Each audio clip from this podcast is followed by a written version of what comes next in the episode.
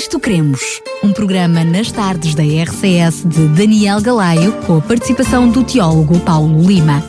Nisto Cremos, uma abordagem atual das doutrinas fundamentais da Bíblia para o nosso dia a dia. Cá estamos de volta para mais um Nisto Cremos. Hoje uh, tínhamos prometido que hoje iríamos desvendar um segredo que não é segredo nenhum. Ele está na Bíblia e é precisamente uh, com essa intenção de nós o descobrirmos, de explorarmos essas verdades bíblicas à luz também daquilo que conhecemos na história e irmos como pérolas escondidas descobrindo essas verdades bíblicas. Mas tínhamos deixado no último programa uh, deixar para este, passando a redundância, que seria o último desta série de cinco programas sobre uh, o capítulo 2 de Daniel, onde vamos precisamente descobrir então que reino é este de, dos pés, esta mistura entre a cerâmica e o ferro. Antes de uh, iniciarmos o programa de hoje, com uh, a temática de hoje, quero em primeiro lugar, como podia deixar de ser, cumprimentar mais uma vez o Tiago Paulo Lima. Obrigado. Paulo, Obrigado, Daniel. É um prazer estar contigo e com os ouvintes. Hoje, eh, já tínhamos dito, terás todo o prazer de, de, explicar isto, algo que muitos dos nossos ouvintes certamente não sabem e por sim, isso ainda se torna mais, mais interessante. Mas antes disso, quero lhe dizer que se por acaso não assistiu aos outros programas um, que já fizemos, portanto, este será o quinto, esta série de cinco programas, na realidade é uma série de dois mais três, mas enfim, cinco programas, poderá assistir a tudo e fazer o download e ouvir as vezes que quiser no site da RCS, no separador Programas, e escolher precisamente o programa Nisto Queremos, e então poder ouvir não só estes, mas todos os programas que já fizemos. Uh, Paulo, uh, eu permiti-me uh, te pedir, por favor, que Sim. antes mesmo de iniciares o programa de hoje, enfim, fazer um resumo daquilo que falámos nos outros programas e até talvez ler o versículo, portanto, com esta visão relatada aqui em Daniel 2. Para... Eu vou começar por ler os versículos e depois vou fazer muito um pequeno bem, resumo da, do que ficou para trás. Então, o, o, sonho, nós estamos a analisar um sonho que o rei Nabucodonosor II do Império Neobabilónico teve no ano 603, à volta do ano 603 da nossa era, da, da nossa era não, antes, antes da nossa Cristo, era, antes de Cristo. Cristo. Uh, e, e, eu vou ler o texto novamente, já ouvi nos outros programas, mas para as pessoas terem presente, e depois então vamos dar início ao nosso programa e desenvolve, e eu vou fazer um pequeno resumo do que ficou para trás, está bem? Então o texto a partir do versículo 31 diz assim, Tu, ó rei, estavas vendo, e eis aqui uma grande estátua. Esta estátua, que era grande e cujo esplendor era excelente, estava em pé diante de ti, e a sua vista era terrível. A cabeça daquela estátua era de ouro fino, o seu peito e os seus braços de prata, o seu ventre e as suas coxas de cobre, as pernas de ferro, os seus pés em parte de ferro e em parte de cerâmica. Estavas vendo isto quando uma pedra foi cortada sem mão, a qual feriu a estátua nos pés de ferro e de cerâmica e a esmiaçou. Então foi juntamente esmiuçado o ferro, o barro, o cobre, a prata e o ouro, os quais fizeram como a pregana das eras no estio, e o vento os levou, e não se achou lugar algum para eles. Mas a pedra que feriu a estátua se fez um grande monte, e encheu toda a terra. Este é o sonho, e também a interpretação dele diremos diante da presença do rei, diz-nos Daniel. E agora vamos passar precisamente à questão da interpretação. O sonho é este, já interpretamos, uh, portanto, este sonho de Nabucodonosor II, registado no segundo capítulo de Daniel, tem fascinado incontáveis gerações de leitores de todas as épocas. Dada a importância da revelação profética que é transmitida através deste sonho, nós, aqui no programa, decidimos interpretá-lo com rigor e espírito analítico, de modo a compreender em profundidade o seu significado. E assim, se bem te lembras, Daniel, nós dedicámos inicialmente dois programas ao estudo da primeira parte do sonho, ter interpretado o significado histórico da cabeça de ouro, do peito dos braços de prata, do ventre e das coxas de bronze e das pernas de ferro da estátua de metal. Segundo te lembras, dissemos que o, a cabeça de ouro era o Império Neobabilónico, representava o Império Neobabilónico, o peito e os braços de prata representavam o Império Medo-Persa, o ventre e as coxas de bronze representavam o Império Grego ou Macedónio, e, e, e as pernas de ferro representavam o Império Romano. Lembras-te disso? Claro. Depois de termos determinado esta tarefa de interpretação, demos início a uma série de programas destinados a decifrar o significado histórico dos pés e dos respectivos dedos da estátua, que constituíam o reino dividido. Sendo que temos que esclarecer que se é isso que vamos fazer hoje, porque nos dois programas anteriores falámos da relação entre os pés e a pedra que era lançada sem mãos. No programa que, anterior falámos sobre a pedra, exatamente. Mas a verdade é que depois de termos realizado em dois programas anteriores uma interpretação exegética profunda do texto de Daniel 2 que descreve o destino dos pés e dos respectivos dedos de ferro e de cerâmica da estátua colossal vista em sonhos por Nabucodonosor II, Neste programa iremos proceder à interpretação histórica do símbolo dos pés e dos dedos da estátua. O que é que eu quero dizer com a interpretação exegética e interpretação histórica? É o seguinte, nós nos dois programas anteriores estudámos o texto a fundo. Fomos interpretar o texto, fomos à língua original, ao aramaico, uh, analisámos a, o texto em profundidade para perceber o que é que o texto queria dizer, em termos imediatos. Uh, e, como dizias muito bem, na semana passada falámos uh, basicamente da segunda parte do texto, que fala da, da, da, montanha que lança uma pedra contra a estátua, a estátua desfaz perante o golpe da, da pedra, a pedra desmiu-se à estátua e cresce e torna-se uma grande montanha. E nós vimos que a pedra que enviava a montanha era Deus, a, pedra, a montanha que enviava a pedra, ao contrário, era Deus, a pedra era o Messias, Jesus, Jesus. na sua segunda vinda, e que o monte que era, e a montanha que, ela, que a pedra se transformava era o reino de Deus instaurado na Terra. Vimos o, isso. O reino de Deus eterno. O reino eterno de Deus, exatamente. Ora, uh, agora, este programa vai ser dedicado a fazer a interpretação histórica de quê?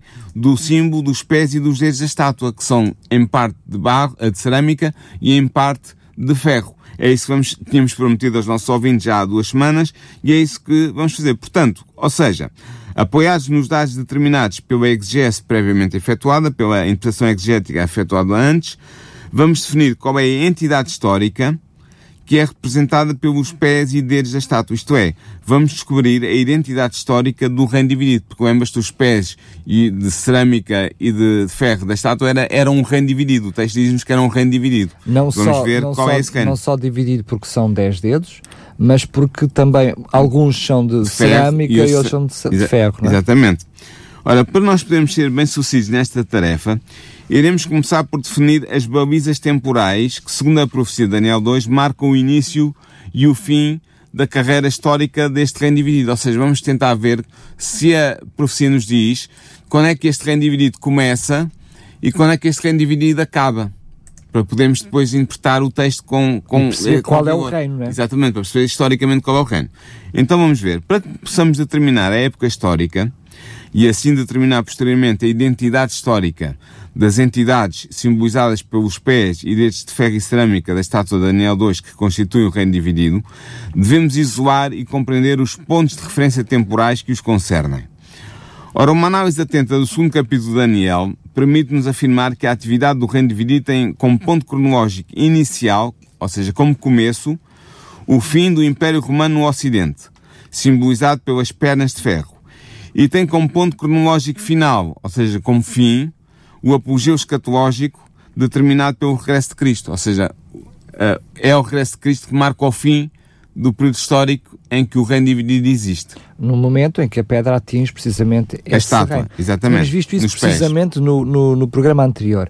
Portanto, sabemos que todos eles são, representam reinos, toda a estátua representa reinos e são reinos sucessivos. Exatamente. Portanto, uh, o último reino que tínhamos visto era precisamente as pernas, que era o Império Romano, portanto exatamente. tem que ser algum posterior a este, Vamos que sucede ver. a este. É? Exatamente.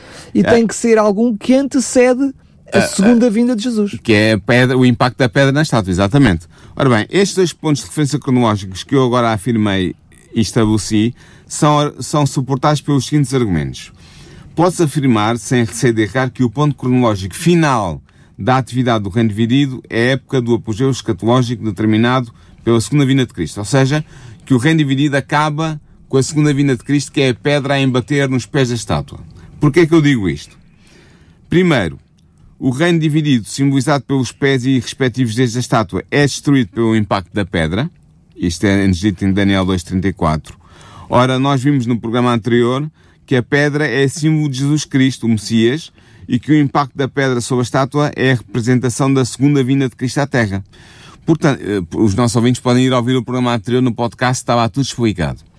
Portanto, isto significa que o reino dividido será um ator na história do nosso mundo até ao regresso de Jesus. Isto é claro. Com certeza. Segundo argumento, Daniel diz-nos claramente que será nos dias destes reis, é a expressão que ele utiliza, que Deus fundará o reino messiânico. Isto é dito em Daniel 2, 44. Ora, nós sabemos que a fundação do reino messiânico acontecerá quando se a segunda vinda de Jesus, porque a descrição dada em Daniel 2.44 está a explicar o símbolo expresso em Daniel 2.34. E assim, se o reino que Deus vai fundar sobre a terra no fim do tempo, a quando a segunda vinda de Cristo, é instaurado nos dias destes reis, é a expressão de Daniel, e se estes reis são os dez reis ou reinos que constituem o reino dividido e que são representados pelos dez dedos de ferro e de cerâmica dos pés da estátua, então Daniel podemos concluir que o reino dividido existirá até ao tempo do fim e será destruído apenas pela segunda vinda de Cristo. Ou seja, quase que um exercício lógico, ele é existe nos dias de hoje. Podemos dizer que ele existe nos dias de hoje e vai ser destruído com a volta de Cristo em glória e em majestade. Sendo Agora, que quase um raciocínio, um raciocínio lógico também, se os dedos continuam a ter dedos de ferro e outros de cerâmica, sim. portanto, alguma coisa ainda tem que ter estar uh, ligado com o Império de Ferro anterior, que é o Sim. Império Romano. É alguma coisa tem que haver. Sim, é que nós podemos dizer também que o ponto cronológico inicial portanto, que marca o princípio da atividade do reino dividido, é o fim do Império Romano do Ocidente, simbolizado pelas pernas de ferro. E podemos argumentar isto com base neste argumento seguinte que eu, que eu te vou dar, que é, que é isto.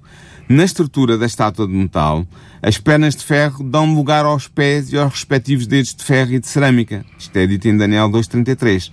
Ora, nós vimos no programa anterior que as pernas de ferro da estátua simbolizavam o Império Romano que manteve a hegemonia política no Mediterrâneo e na Europa Ocidental até o ano 476 d.C.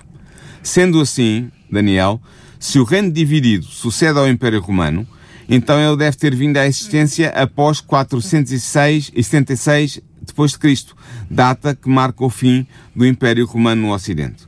Portanto, podemos concluir que as entidades históricas simbolizadas pelos pés e dedos de ferro e de cerâmica da estátua metálica, ou seja, pelo reino dividido, estão em atividade na história da Europa desde o fim do Império Romano no Ocidente e aí continuarão a agir até ao fim dos tempos marcado pela segunda vinda de Jesus. E assim sendo, elas existem presentemente. O reino dividido, como tu dizias há bocado, é uma entidade histórica contemporânea. Existe agora, está em existência atualmente, presentemente. E com estes pontos de referência cronológico, podemos proceder com segurança à identificação histórica das entidades que constituem o reino dividido. E é isso que vamos fazer agora. Para identificarmos historicamente o reino dividido, representado pelos pés e pelos seus dez, dez dedos de ferro e de cerâmica, devemos ter em conta os seguintes aspectos simbólicos. Primeiro, o reino dividido é constituído pelos dez dedos, os quais são símbolos de dez reis ou reinos que vieram à existência na mesma época histórica, após 476 d.C., e que continuam a existir hoje. Sabemos que estes dez reis, simbolizados pelos dez dedos dos pés, são na realidade dez reinos, porque nas visões proféticas de Daniel, os termos reis e reinos são equivalentes. Se tu confrontares Daniel 7.17 com Daniel 7.23 vais perceber isso, que reis e reinos em Daniel são equivalentes. Segundo, o reino dividido é caracterizado pela justa posição de duas substâncias heterogéneas. Por um lado o ferro, por outro lado a cerâmica. O ferro representa a romanidade, no seu aspecto geográfico, político e cultural, pois ele é o símbolo do Império de Roma em Daniel 2. Nós vimos isso nos, nos primeiros programas desta série. Portanto, é, é, o ferro que continua a ser o ferro das pernas. É, exatamente. É a romanidade. É, é a essência a Roma, de, de Roma. Que é o Império de Roma. É a essência do Império de Roma. Mantém ali. Mantém-se ali. Logo, a cerâmica deve representar também uma distinta realidade geográfica, política e cultural, que se vai associar, a partir de 476 d.C., à geografia, à política e à cultura do Império Romano que dominava a Europa ocidental e central. E é a primeira vez que aparece, diria, um material, se quisermos assim, que não é metal. Exatamente. É? A cerâmica não é metal, diz muito bem. E aparece pela primeira vez nos pés e nos dedos dos pés da, da estátua, estátua, de metal. Da estátua que é em toda ela de metal, menos daquela questão da cerâmica nos pés. Em alguns dedos dos Sim. pés. Tendo em consideração estes dados extraídos da exegese, ou seja, da interpretação do texto de Daniel 2, Podemos concluir que os dez reinos simbolizados pelos dedos dos pés da estátua que constituem o reino dividido são, numa primeira leitura, nota bem, numa primeira leitura, os dez povos e os dez reinos bárbaros germânicos que substituíram o Império Romano no Ocidente e no centro da Europa. Estes povos bárbaros germânicos são os visigodos. Eh, eu acho que as pessoas, se lembrarem da, da história que aprenderam na escola, vão se lembrar destes nomes. Então, quem são estes, estes dez povos germânicos bárbaros? São os visigodos, os ostrogodos, os vândalos, os suevos, os burgundos, os francos, os alamanos, os lombardos, os érvulos e os anglo-saxões. De facto, todos estes povos bárbaros partilhavam a organização política e a cultura germânicas, representada pela cerâmica. E todos eles fundaram reinos autónomos, autónomos no interior do território do Império Romano do Ocidente a partir do século V. Reinos esses que ainda eram realidades políticas existentes após 466. Estás a perceber o argumento? Estes dez povos, a partir do século V, entraram no, reino, no Império Romano do, do Ocidente e fundaram, estabeleceram-se ali e fundaram reinos autónomos que estavam, estavam vivos, atuantes, em vigor, uh, depois de 466, que é a data que termina oficialmente o Império Romano. Compreendes? Claro, claro. Sendo que alguns desses povos já tinham atividades anteriores, mas é precisamente com a destruição do, do Império, Império Romano que eles ganham força. Eles, eles já estavam implantados, mas eles surgem como reinos autónomos eh, a partir dessa data. Mas nós, quem exemplo, conhece a história percebe. Sim, mas eu vou, eu vou resumir a história rapidamente. Por exemplo, os visigodos. Os visigodos invadiram a Etapa em 401, saquearam Roma em 410. Eles fundaram o reino de Toulouse, na Gália, que durou de 416 a 507 Cristo. Após a sua expulsão da Gália pelos francos, eles migraram em direção à Península Ibérica, onde fundaram o Reino de Toledo, que durará de 513 a 711 depois de Cristo, até à conquista da Espanha pelos muçulmanos. Isto é os visigodos. Agora, os ostrogotos entraram no território do Império Romano em 489 e fundaram um reino em Itália que durou até 555. Nessa data, as forças armadas do Império Romano do Oriente, nota bem, do Oriente, apagaram o reino ostrogodo do mapa da Europa. Os vândalos invadiram a Gália em 405, passaram para a Espanha em 409, iniciaram a conquista da África Norte-Ocidental em 429, onde fundaram um reino que durará até 534, data da reconquista da África por Belisário, general do Império Romano do Oriente. Os suevos, outro povo, invadiram o Império em 406, passaram para a Espanha em 409, em 411 fundaram o Reino de Braga, no noroeste da Península Ibérica. Em 585 este reino foi absorvido pelo Reino Visigodo. Agora os burgundos instalaram-se em 413 na Gália Renana. Em 461 fundaram um reino no sul da Gália que teve Lyon como capital. Este reino será absorvido pelo reino franco em 534. Os francos, por sua vez, começaram a conquista da Gália com o rei Clovis a partir de 486. Em 511, o reino franco era a mais forte potência da Europa Ocidental e o reino francês será a continuação do reino franco. Os alamanos, outro povo, invadiram o Império em 406, estabeleceram um reino na Alsácia e no Palatinado que durará até 496. Outro povo ainda, os lombardos, penetraram em Itália em 568, fundaram o reino de Pavia. Ele será destruído pelos exércitos de Carlos Magno. Os, os fundaram o reino em Itália por iniciativa do, do, do líder deles, Odoacro, em 466, que foi o ano que marca a destruição do Império Romano no Ocidente. Mas este reino dos Eros será destruído em 493 pela ação dos Ostrogodos. E finalmente, para terminarmos, o, o décimo povo, os anglo-saxões penetraram gradualmente na Grã-Bretanha a partir de 449 e aí fundaram diversos pequenos reinos que serão unificados somente no século IX da nossa era. E assim, Daniel, foram estes dez povos germânicos que destruíram e substituíram politicamente o Império Romano na Europa Ocidental. A sua cultura simples e a sua forma de organização política fragmentada são representadas pela cerâmica, que se veio associar ao ferro, que representa, como nós já sabemos, a romanidade, a essência do que é ser Roma, do que é ser romano. Ora, estes dez povos e reinos bárbaros germânicos estão na origem das numerosas nações que têm evoluído na história europeia. Isto é muito interessante. De facto, foi a mistura destes povos germânicos com a população romanizada e foi a sua organização política em diversos reinos autónomos e distintos que deram origem ao que nós costumamos chamar em geopolítica a Europa das Nações após 476 d.C., com o fim do Império Romano. E assim, estes 10 povos germânicos, são 10, correspondem precisamente aos 10 dedos dos pés da estátua de Daniel 2. Além de mais, este número 10 não tem somente um valor literal, porque são 10 povos que invadiram o Império. E 10 dedos. Equivalente dos 10 dedos, mas ele adquire também um valor simbólico, Daniel.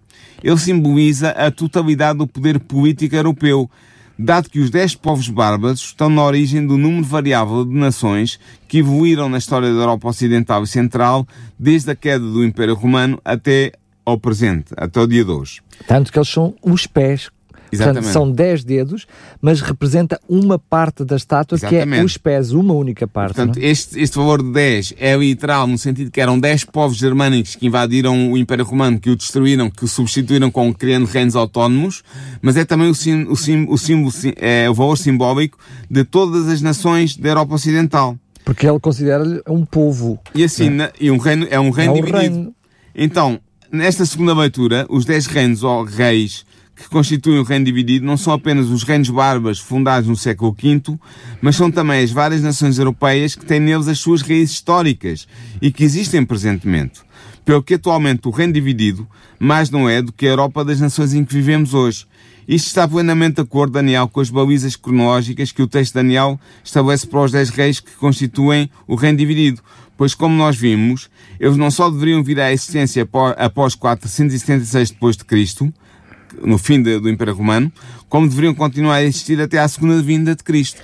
Ora, a Europa das Nações surgiu precisamente a partir de 476 depois de Cristo, com o fim do Império Romano, existe presentemente, é uma realidade atual, e certamente continuará a existir até ao fim dos tempos, até à volta de Jesus. Eu sei que tu foste base, uh, bastante claro né, naquilo que nos trouxeste. Aliás, a Bíblia tem essa intenção, sobretudo nesta profecia, quer de Daniel 2, quer depois também em Daniel 7, quando aproveita para dar algumas explicações é, adicionais, adicionais uh, para nós podermos entender na plenitude, porque o próprio Daniel não conseguia, ele próprio não conseguia, não conseguia entender, Sim. mas uh, tu estás realmente a sublinhar, eu gostaria que voltássemos a falar sobre isso, sem sombra de dúvidas, podemos garantir que este último povo que a Bíblia se refere em Daniel 2, esta nação, este, este reino, reino, muito bem, obrigado pela correção. Uh, é sem dúvida nenhuma a Europa. Podemos dizer com toda a certeza que é a Europa, porque uh, a, a interpretação que nós fizemos do texto à luz dos fatos históricos que, que, podemos ir corrigir a qualquer manual de história da Europa ou do mundo, permite-nos fazer esta correlação. Portanto, nós, o reino dividido de Daniel 2 deve ser identificado com a Europa das nações, não há dúvida nenhuma disto. De facto, ao explicar o sonho a Nabucodonosor II, Daniel afirma que a identidade histórica simbolizada pelos pés e respectivos 10 dedos de ferro e de cerâmica será um reino dividido. É a expressão que eu utilizo em Daniel 2, 41. Este reino dividido conservará a solidez do ferro, diz-nos eles também em Daniel 2,41. Mas dado que alguns deles seriam de ferro e outros seriam de cerâmica, como ele diz em Daniel 2,41 e Daniel 2,42, o reino dividido seria em parte forte e em parte fraco que é o que ele também diz em Daniel 2,42. Vejamos o que é que isso significa, Daniel. O que é que isso significa o reino dividido ser em parte forte e em parte fraco? Primeiro, devemos sublinhar que a identidade da Europa seria o resultado da junção do ferro e da cerâmica após 466 d.C., ou seja, depois do fim do Império Romano. O ferro representa a herança latina de Roma, pelo que a cerâmica deve representar a herança germânica dos povos bárbaros. De facto, a política e a cultura europeias são fortemente marcadas pela herança latina e pela herança germânica. Ora, acompanha comigo. A herança latina inclui não apenas o direito romano, a língua latina, de onde derivaram as, chamadas línguas românicas, entre as quais o português, inclui ainda a cultura latina e a tradição política do Império, mas também inclui a organização eclesiástica e o ensino religioso da Igreja de Roma. Tudo isto é a herança latina que nos foi legada por Roma. O facto de o cristianismo ser a religião aceita pelo Império Romano desde o Edito de Milão, em, que se foi proclamado em 313 d.C., e o facto de a sua forma ortodoxa, promovida pelo papado, com sede em Roma, ter acabado por ser aceito pelos povos bárbaros germânicos, mostra a importância da fé cristã na formação do espírito europeu. Na verdade, pode-se dizer que o cristianismo faz parte da herança romana, e sendo assim também representado pelo símbolo do ferro. A importância, Daniel, do cristianismo para a formação da civilização europeia é sublinhada pelo historiador Gheorghe Ceausescu quando ele escreve o seguinte, eu vou citar. Se os gregos e os romanos configuraram a Europa do ponto de vista da cultura e da civilização, o cristianismo configurou-a do ponto de vista espiritual.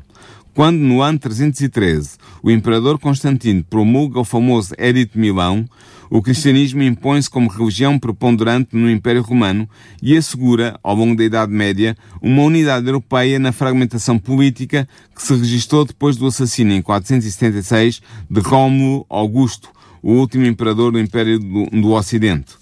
Os povos bárbaros, que se abateram sobre os territórios romanos, amansaram e ganharam o direito a serem europeus pelo cristianismo.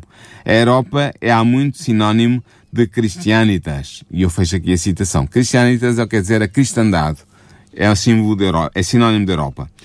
Agora, por outro lado, Daniel, a herança germânica inclui a cultura e a língua, de onde derivaram as línguas germânicas, e, sobretudo, a tradição política.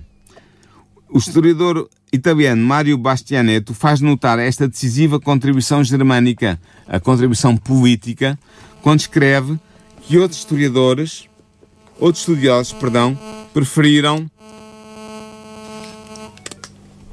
outros, uh, sim, estava a dizer, outros estudiosos, estava a citar, outros estudiosos preferiram pôr a questão em termos político-constitucionais e fizeram por isso remontar aos germanos a concepção moderna dos Estados nacionalistas contraposta ao Império Universal de Roma. Portanto, ele está aqui a dizer, este historiador italiano, que a tradição política fragmentada da Europa, que tem caracterizado a Europa das Nações desde sempre, é uma herança do, da, da, herança germânica que nos foi legada pelos povos invasores do Império Aliás, Romano. É uma, uma herança de ambas as partes, quer da, da germânica, quer de Mas a, Roma. A, a, a, concepção política de reinos divididos é uma herança germânica. Mas deixa-me só dizer-te isto, Sim. que é curioso, que nós nos programas anteriores uh, abordámos aqui as características de cada metal uh, às características do seu império que era representado. Começámos logo com Babilónia, que representava cabeça a cabeça de ouro Sim. e a riqueza desse império, e depois terminámos no último, não é, com as pernas de ferro, Sim. explicando a sua força e o seu poder.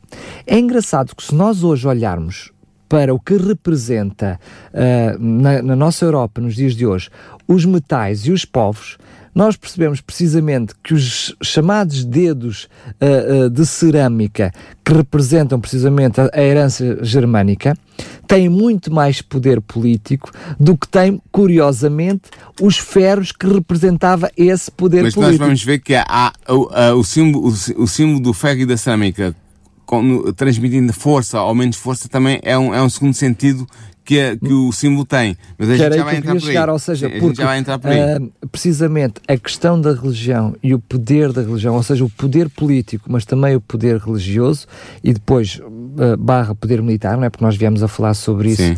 vai ter muita influência porque é que uns realmente, depois como é, porque é que nós hoje em dia aparentemente parece uma coisa, mas na realidade depois é outra. Mas deixa-me continuar, que Força. a tradição latina, que inclui o cristianismo e a tradição germânica, uniram-se na Europa para formar o espírito da Europa das Nações após 476.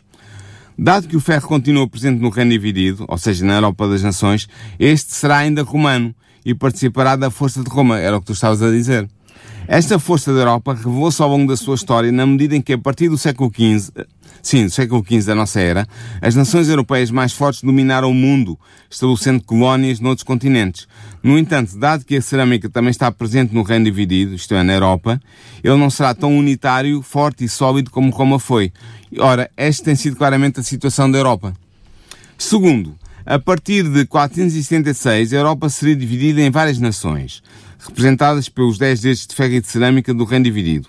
Algumas dessas nações seriam politicamente fortes e outras seriam politicamente fracas, da mesma forma que alguns destes dos pés são fortes como o ferro e outros são fracos como a cerâmica. Era o que estavas a dizer.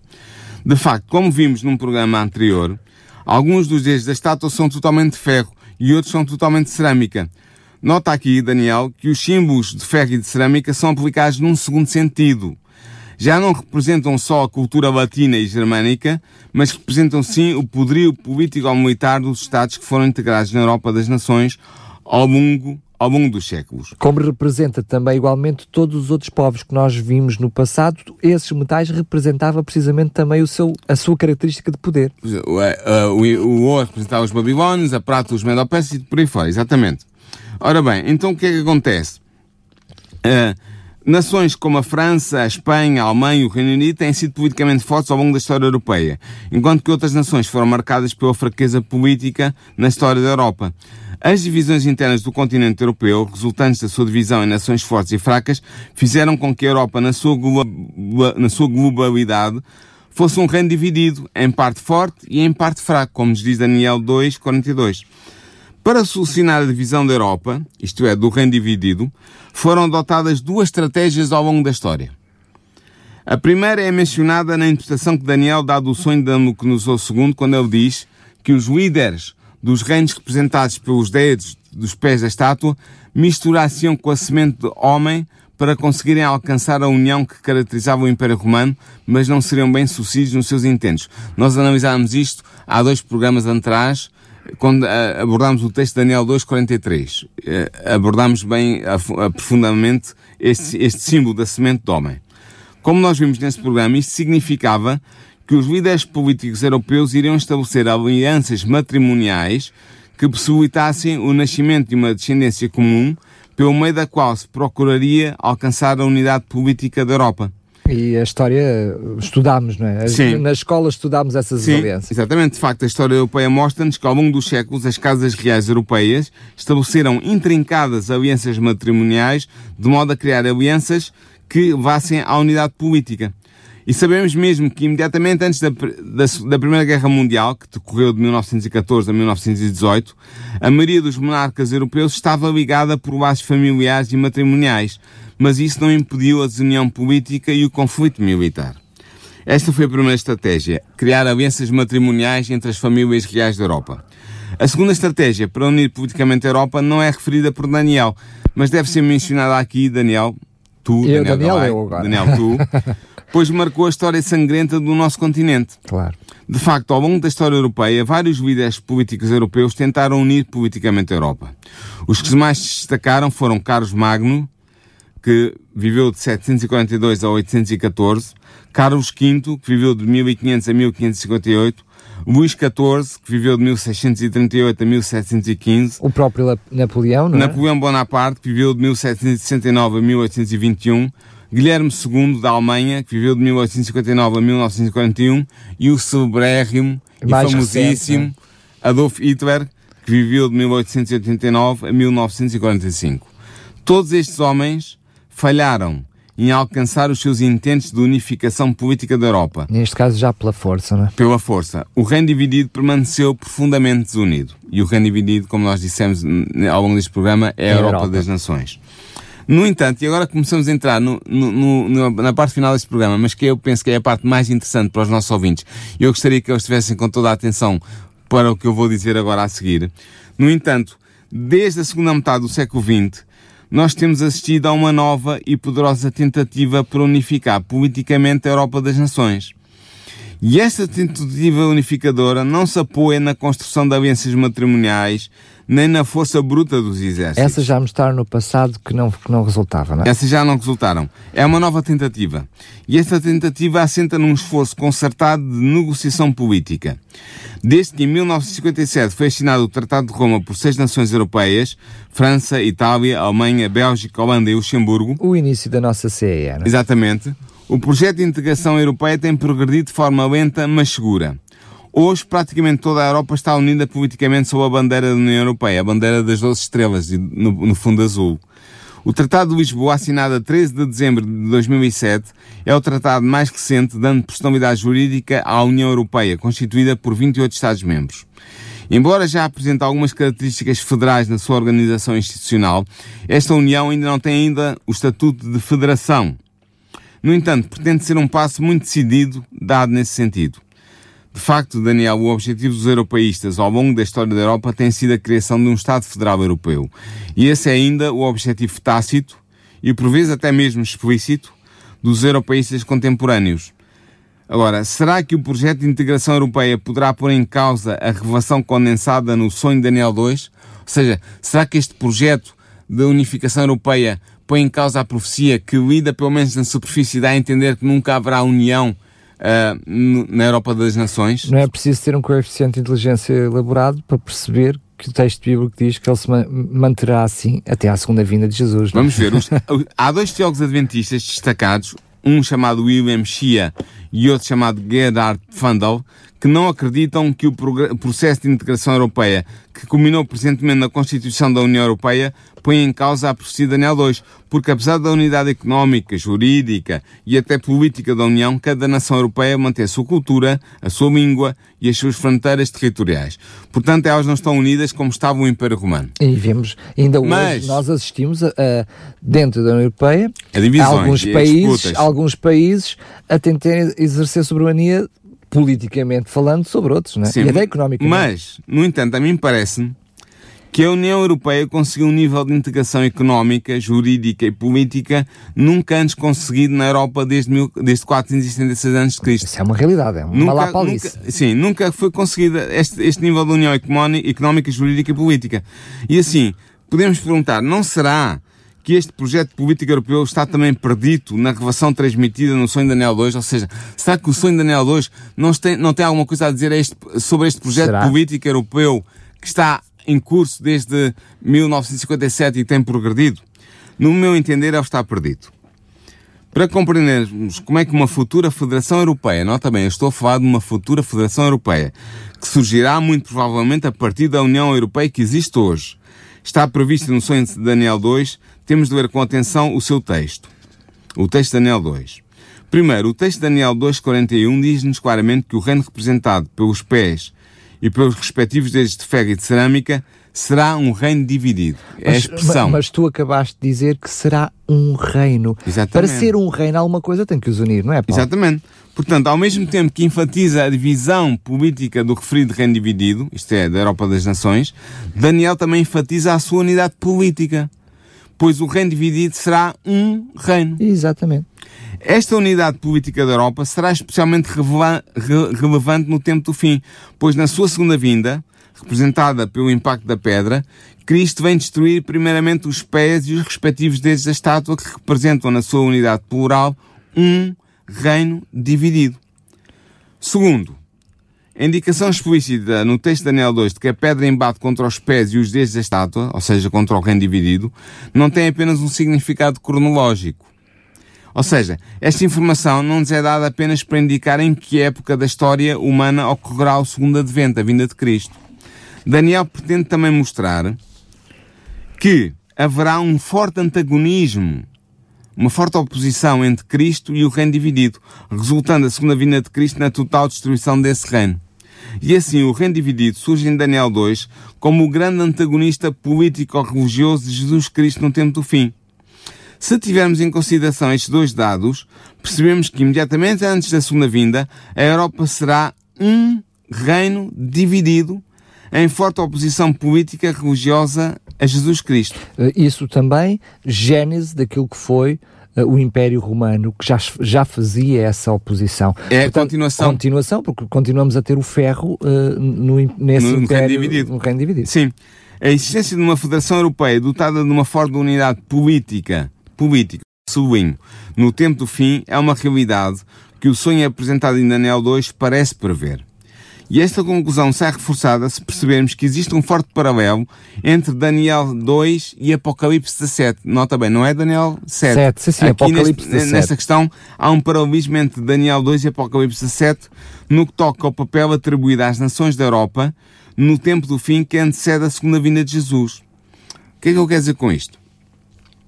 De facto, o reino dividido dos 10 dedos da estátua de metal de Daniel 2, 41 a 44, corresponde à Federação Escatológica, ou seja, à Federação do Tempo do Fim, Portanto, dos, Apocalipse, de, Apocalipse dos 10 reis, de Apocalipse 17, de versículo 12 a 17. Que vão fazer guerra, não é? Sim. Tivemos a ocasião de mostrar no outro lugar, eu escrevi uma tese de mestrado que defendi sobre esta questão, que os 10 reis, ou seja, as 10 pontas da besta de 7, de sete cabeças de Apocalipse 17, são o símbolo das nações europeias. Ora, tal como em Daniel 2, o texto de Apocalipse 17 também nos diz claramente que estes dez reis vão unir-se movidos por um mesmo propósito político e vão fazer guerra a Cristo no tempo do fim. Correto. Portanto, haverá o estabelecimento de uma forte unidade política entre as nações da Europa, apesar das suas singularidades culturais, linguísticas e geográficas, e tal unidade política será utilizada no tempo do fim para mobilizar as nações europeias contra os desígnios de Cristo. Isto é o que Daniel 2 nos indicia e que Apocalipse 7 diz claramente. Ora, esta unificação política das nações europeias está em curso na implementação desde 1957, graças ao processo de integração europeia. Ou seja, desde que foi assinado em 1957 o Tratado de Roma, pelos primeiros seis países, isto tem vindo a progredir gradualmente. Presentemente, o referido processo de integração europeia conduziu à fundação da União Europeia, que é o que existe hoje, atualmente. Queremos, e eu acredito sinceramente, que este processo de integração europeia culminará em breve na formação de uma verdadeira Federação Europeia, que é um, é um passo mais à frente, compreendes? Claro. Não existe ainda, mas eu acredito que é isso para aí que caminhamos e acredito que a, tanto a profecia de Daniel 2 como a profecia de Apocalipse 17 indicam que é isso que vai acontecer. Porque só assim será possível falarem todos a uma só voz quando se unirem para fazer guerra precisamente ao Cordeiro, ao Cordeiro. que é a expressão que é utilizada em Apocalipse 17. Sabemos que é Jesus, não é? Exatamente. E assim sendo, o surgimento de uma futura Federação Europeia pode ser deduzido do texto de Daniel 2. Esta dedução é reforçada, como eu dizia há bocado, pela interpretação correta de Daniel 7 e de Apocalipse 17. Como não poderia deixar de ser, a futura Federação Europeia estará fortemente ligada aos desígnios do poder político religioso desde sempre dominando na Europa. É também o que nos dizem os textos bíblicos que referimos. Ora, não se pode negar que o Vaticano tem mostrado desde 1957, desde o início do processo europeu, do processo de integração europeu, um forte interesse no avanço do processo de integração europeia. O Papa Bento XVI, que entretanto se reformou, mas que ainda está vivo, e ainda tem influência, sempre defendeu que o projeto político europeu deveria ser prosseguido com empenho e dedicação, infantizando a necessidade de se ligar o destino da Europa ao seu passado cristão, ou seja, ao seu passado católico romano. E por isso ele escreveu o seguinte, num, numa, num pequeno opúsculo, numa obrazinha, que está traduzida em português, e ele escreveu o que eu passo a citar. Existe, nas revoluções violentas do nosso tempo, uma identidade da Europa com futuro e na qual nos poderemos manter por dentro? Para os pais da União Europeia depois da devastação da Segunda Guerra Mundial, Adenauer, Schuman, de Gaspari, era claro que um tal fundamento existe. E esse princípio deve ser procurado na herança cristã do nosso continente, moldado pelo cristianismo. Fim de citação. Portanto, esta é uma ideia de Bento XVI. E eu reforço esta ideia. Esta ideia de que o projeto europeu deve ter em consideração as suas raízes cristãs. E por isso eu insisto numa outra obrazinha pequena, que também está traduzida em português, ele diz o seguinte: o cristianismo é, pois, a síntese operada em Jesus Cristo entre a fé de Israel e o espírito grego. É nesta síntese que assenta a Europa. Na minha opinião, a Europa, em sentido estrito, surge graças a esta síntese e baseia-se nela. Fim de citação. Portanto, é claríssimo que o papado, e nomeadamente pela voz de Bento XVI, tem apoiado com toda a força o processo de integração europeia e acha que esse processo deve culminar num renascimento da Christianitas, do, da cristandade na Europa. Portanto, com base nas profecias de Daniel 2, de Daniel 7 e de Apocalipse 17, não só podemos antecipar o surgimento de uma futura Federação Europeia, como segundo estes textos bíblicos nos indicam, tal federação estabelecerá uma aliança estratégica com Roma, Roma, a sede de, da Igreja Romana.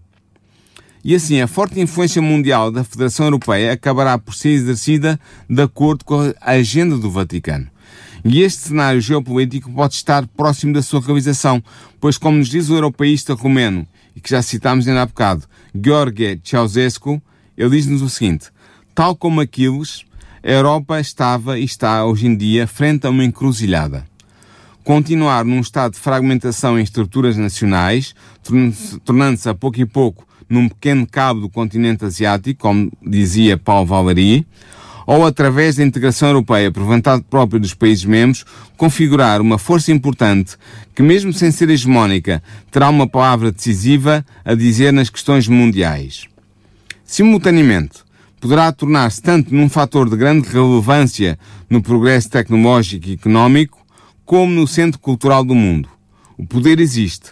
Falta só a sua transformação em ato concreto. Fim de citação.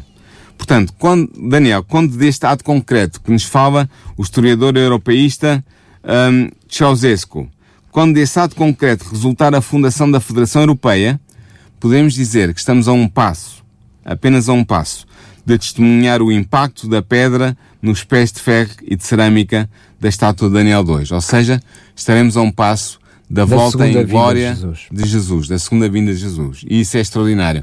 Nós estamos a viver hoje uma realidade que caminha a passos largos, quer queremos, quer não, esta coisa do Brexit e da saída da, da, da Grã-Bretanha não vai abalar as estruturas europeias, vai obrigá-los a aprofundar ainda mais a sua união. A perceber o que é que não está a correr bem. O que, é que, o que é que não está a correr bem e a resolver estes problemas e aprofundarem a união.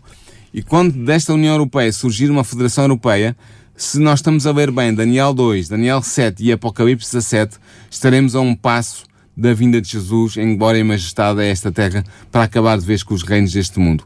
É isso que Daniel 2 me diz e é isto que eu acredito, sinceramente. Não foi à toa que, que essa mensagem ficou escrita na Bíblia. Exatamente. Uh, e o que é mais impressionante é que, como, com, da mesma forma que com toda a exatidão se cumpriu toda a profecia até este momento, como vimos desde o primeiro programa que estivemos a fazer, não é? Sim. Toda a profecia, a, a, a, sequência dos diferentes reinos perdidos em até Daniel. Até chegamos ao reino dividido que é a Europa das Nações. Portanto, até aqui tudo se cumpriu todo. ao pormenor, com a mesma certeza que isso aconteceu, com a mesma certeza e fé, sabemos que também isto vai acontecer. Só falta, só falta isso. O que não deixa de, de, eh, de me mostrar a mim e certamente a todos aqueles que nos estão a ouvir, um, a realidade da Bíblia, a forma como Deus não deixou nada ao, ao, ao, acaso. Aliás, o próprio Daniel, quando recebeu esta, esta visão, foi logo avisado que essa visão tinha como objetivo precisamente os nossos dias de hoje. O tempo, é, o é tempo um do tempo fim. fim. Apesar de ele ter recebido aquela, aquela visão na, naquela altura, Sim. Eh, ela tinha como objetivo alertar-nos para cada um de nós hoje, não é? Mas é interessante que uh, esta, esta profecia de, 2000, de, de Daniel 2 tem 2600 anos. E é interessante que tem vindo a, a, a realizar-se passo a passo, gradualmente, tem-se vindo a cumprir, até termos chegado a este ponto, que é a Europa das Nações organizada na União Europeia, que está a um passo de criar uma federação, que será, então, a grande oponente de Cristo eh, na sua segunda vinda. A grande oponente na Europa, bem entendido, eh, no espaço europeu. E, portanto, eh, isto devia despertar a nossa fé e dar-nos fé acreditamos que a palavra de Deus realmente tem não só poder, mas prevê com antecedência porque é a palavra inspirada de Deus. E agora estamos preparados para aguardar a vinda de Jesus. Porque se realmente se ela está tão próxima, se estamos a um passo da criação desta Federação Europeia e depois virá segundo queremos dar-se à vinda de Jesus, temos que estar preparados para isso.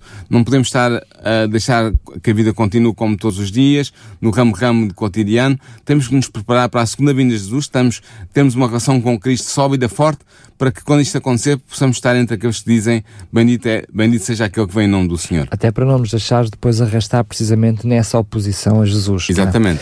Sendo que é verdade que tu acabaste por uh, levemente mencionar o livro de, uh, de, de Apocalipse, essa revelação também uh, que Jesus nos, nos, deixou diretamente através de, do, do apóstolo João, João. para que nós um, tivéssemos atento e conhecêssemos os sinais de, precisamente da segunda vida. Daniel Daniel aqui já nos dá um vislumbre de quando será e de como será. Uh, mais para a frente neste programa, nisto queremos, certamente vamos abordar algumas coisas sobre isso, mas uh, perguntava-te, Paulo, o que é que nos espera agora que fechamos este, este capítulo, digamos assim, passando Sim, a redundância do, do, capítulo 2 de Daniel? Sim, fechamos este ciclo de estudo de Daniel 2. Uh, tivemos uh, os, os ouvintes que nos acompanharam sabem que dedicamos os últimos cinco programas a este estudo, porque nos pareceu um, um, tema importante para alertar os nossos ouvintes para a necessidade de estarmos preparados, de termos uma fé viva em Cristo e de termos a, a nossa fé solidificada e fundamentada na palavra de Deus. Para a semana vamos entrar numa questão que talvez para alguns cristãos não pareça muito pertinente. Vamos dedicar dois programas, eh, os dois próximos programas, a, a analisar a divindade de Cristo. Mas é pertinente porque, infelizmente, eh, há entre as fileiras dos cristãos e também até da, da Igreja Adventista, infelizmente, pessoas que não querem conceder a Cristo uma plena e total divindade. Quer dizer, não, não reconhecem Cristo como Deus pleno e total uh, em, todo sua, em todo o seu modo de ser. E, portanto, vamos analisar durante os próximos dois programas o que é que a Bíblia nos tem a dizer sobre a divindade de Cristo. Portanto, vamos abordar, o tema vai ser o Filho de Deus, Uh, e, e, abordaremos a questão da divindade de Cristo, tal como ela está exposta e revelada uh, na, na Bíblia, Bíblia Sagrada porque é muito mais importante do que o que é que eu acho, o que é que. Não é o que eu acho, o que, eu deixo é achar, penso, é o que a Bíblia é diz. É o que, é que, a, que a Bíblia diz sobre isso. E se há dúvida, o programa Nisto Queremos, então, tira a dúvida com base naquilo que a Bíblia diz e só naquilo que a Bíblia diz. Exatamente. Estamos a chegar ao final deste programa. Relembro que uh, temos uh, em todos os programas, nem, não será assim certamente em todos os programas, mas até aqui tem sido assim e este não é exceção. Temos uma revista para lhe oferecer que tem como tema de fundo precisamente o tema de Daniel que lhe trouxemos hoje. Se quiser receber totalmente gratuito esta revista, ela tem eh, precisamente como título A Europa na Profecia. Basta ligar para nós, para o 219 10 63 10, 219 10 63 10 e pedir gratuitamente esta revista, A Europa na profecia. Nós teremos todo o prazer, todo o privilégio em enviar comodamente a revista totalmente gratuita para a sua casa. Não temos muitas revistas, temos um número limitado. Por favor, se quiser, peça já. A Raquel terá todo o prazer em, em atender o seu telefonema e, portanto, registrar o seu pedido. Só precisamos de ficar com o seu nome e com a sua morada para poder fazer chegar à sua casa. Se quiser levantar aqui nas instalações da RCS, na Portela de Sintra, pois bem, as portas não estão abertas, estão escancaradas. Lembramos também que não só este programa, não. mas todos os outros programas estarão disponíveis em uh, podcast na rádio, portanto no site da rádio, em, em radiorcs.pt e no separador programas, ir até ao programa Nisto Queremos e pode até fazer o download de todos os programas e aí ouvir então enquanto caminha, em casa, no carro, enfim, quando quiser, temos todos os programas para lhe uh, distribuir Uh, gratuitamente também é só uh, baixar, fazer o, o, o, download. Relembro mais uma vez o número 219 10 63 para então pedir a sua revista. Agora sim chegamos ao final de mais um Nisto Queremos. Paulo, quero agradecer-te mais uma vez. É um prazer, cá estaremos para a semana. Nisto Queremos, um programa nas tardes da RCS de Daniel Galaio, com a participação do teólogo Paulo Lima. Nisto Cremos, uma abordagem atual das doutrinas fundamentais da Bíblia para o nosso dia a dia.